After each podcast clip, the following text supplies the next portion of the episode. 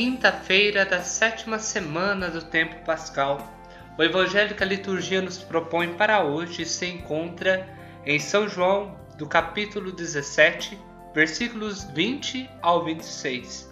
E os versículos que iluminarão a nossa palavra de vida serão os versículos 24 a 26. Ouçamos. Pai, aqueles que me deste, quero que estejam comigo onde eu estiver, para que eles contemplem a minha glória, glória que tu me deste, porque me amastes antes da fundação do universo. Pai justo, o mundo não te conheceu, mas eu te conheci, e estes também conheceram que tu me enviaste. Eu lhes fiz conhecer o teu nome, eu o tornei conhecido ainda mais, para que o amor com que me amaste esteja neles, e eu mesmo esteja neles.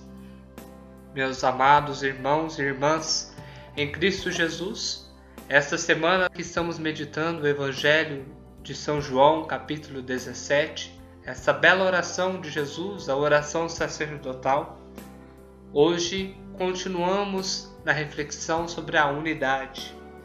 Cristo é o amor revelado do Pai tanto os profetas, como nós percebemos no Antigo Testamento, anunciaram o amor de Deus a fim de demonstrar que Deus é este amor misericordioso.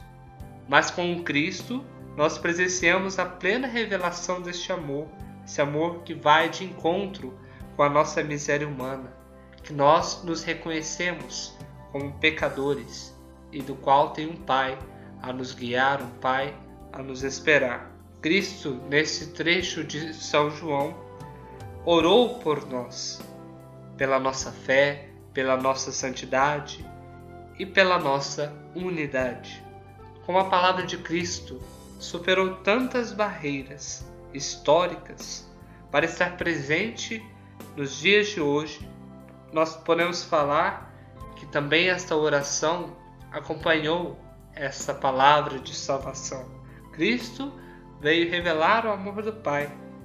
Fez os apóstolos entenderem o reino dos céus e os amou com o próprio amor do Deus Pai.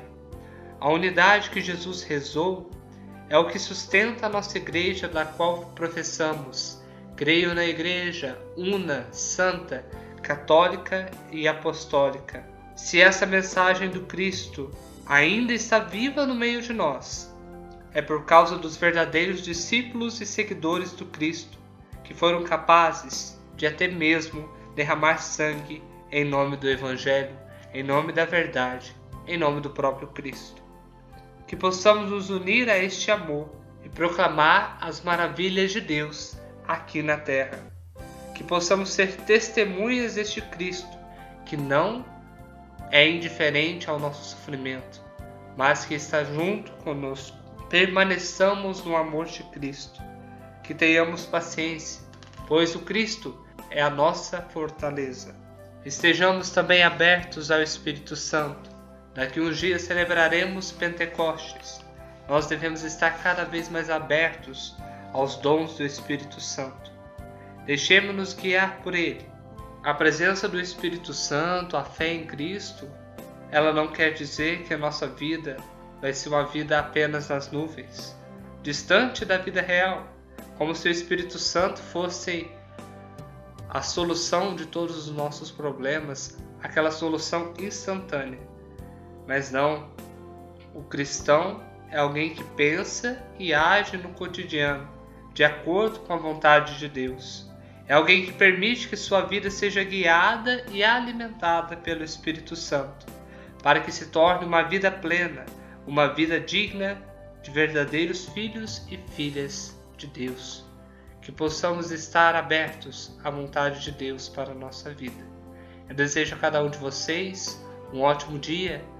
Estivemos reunidos e sempre estaremos. Em nome do Pai, do Filho e do Espírito Santo. Amém.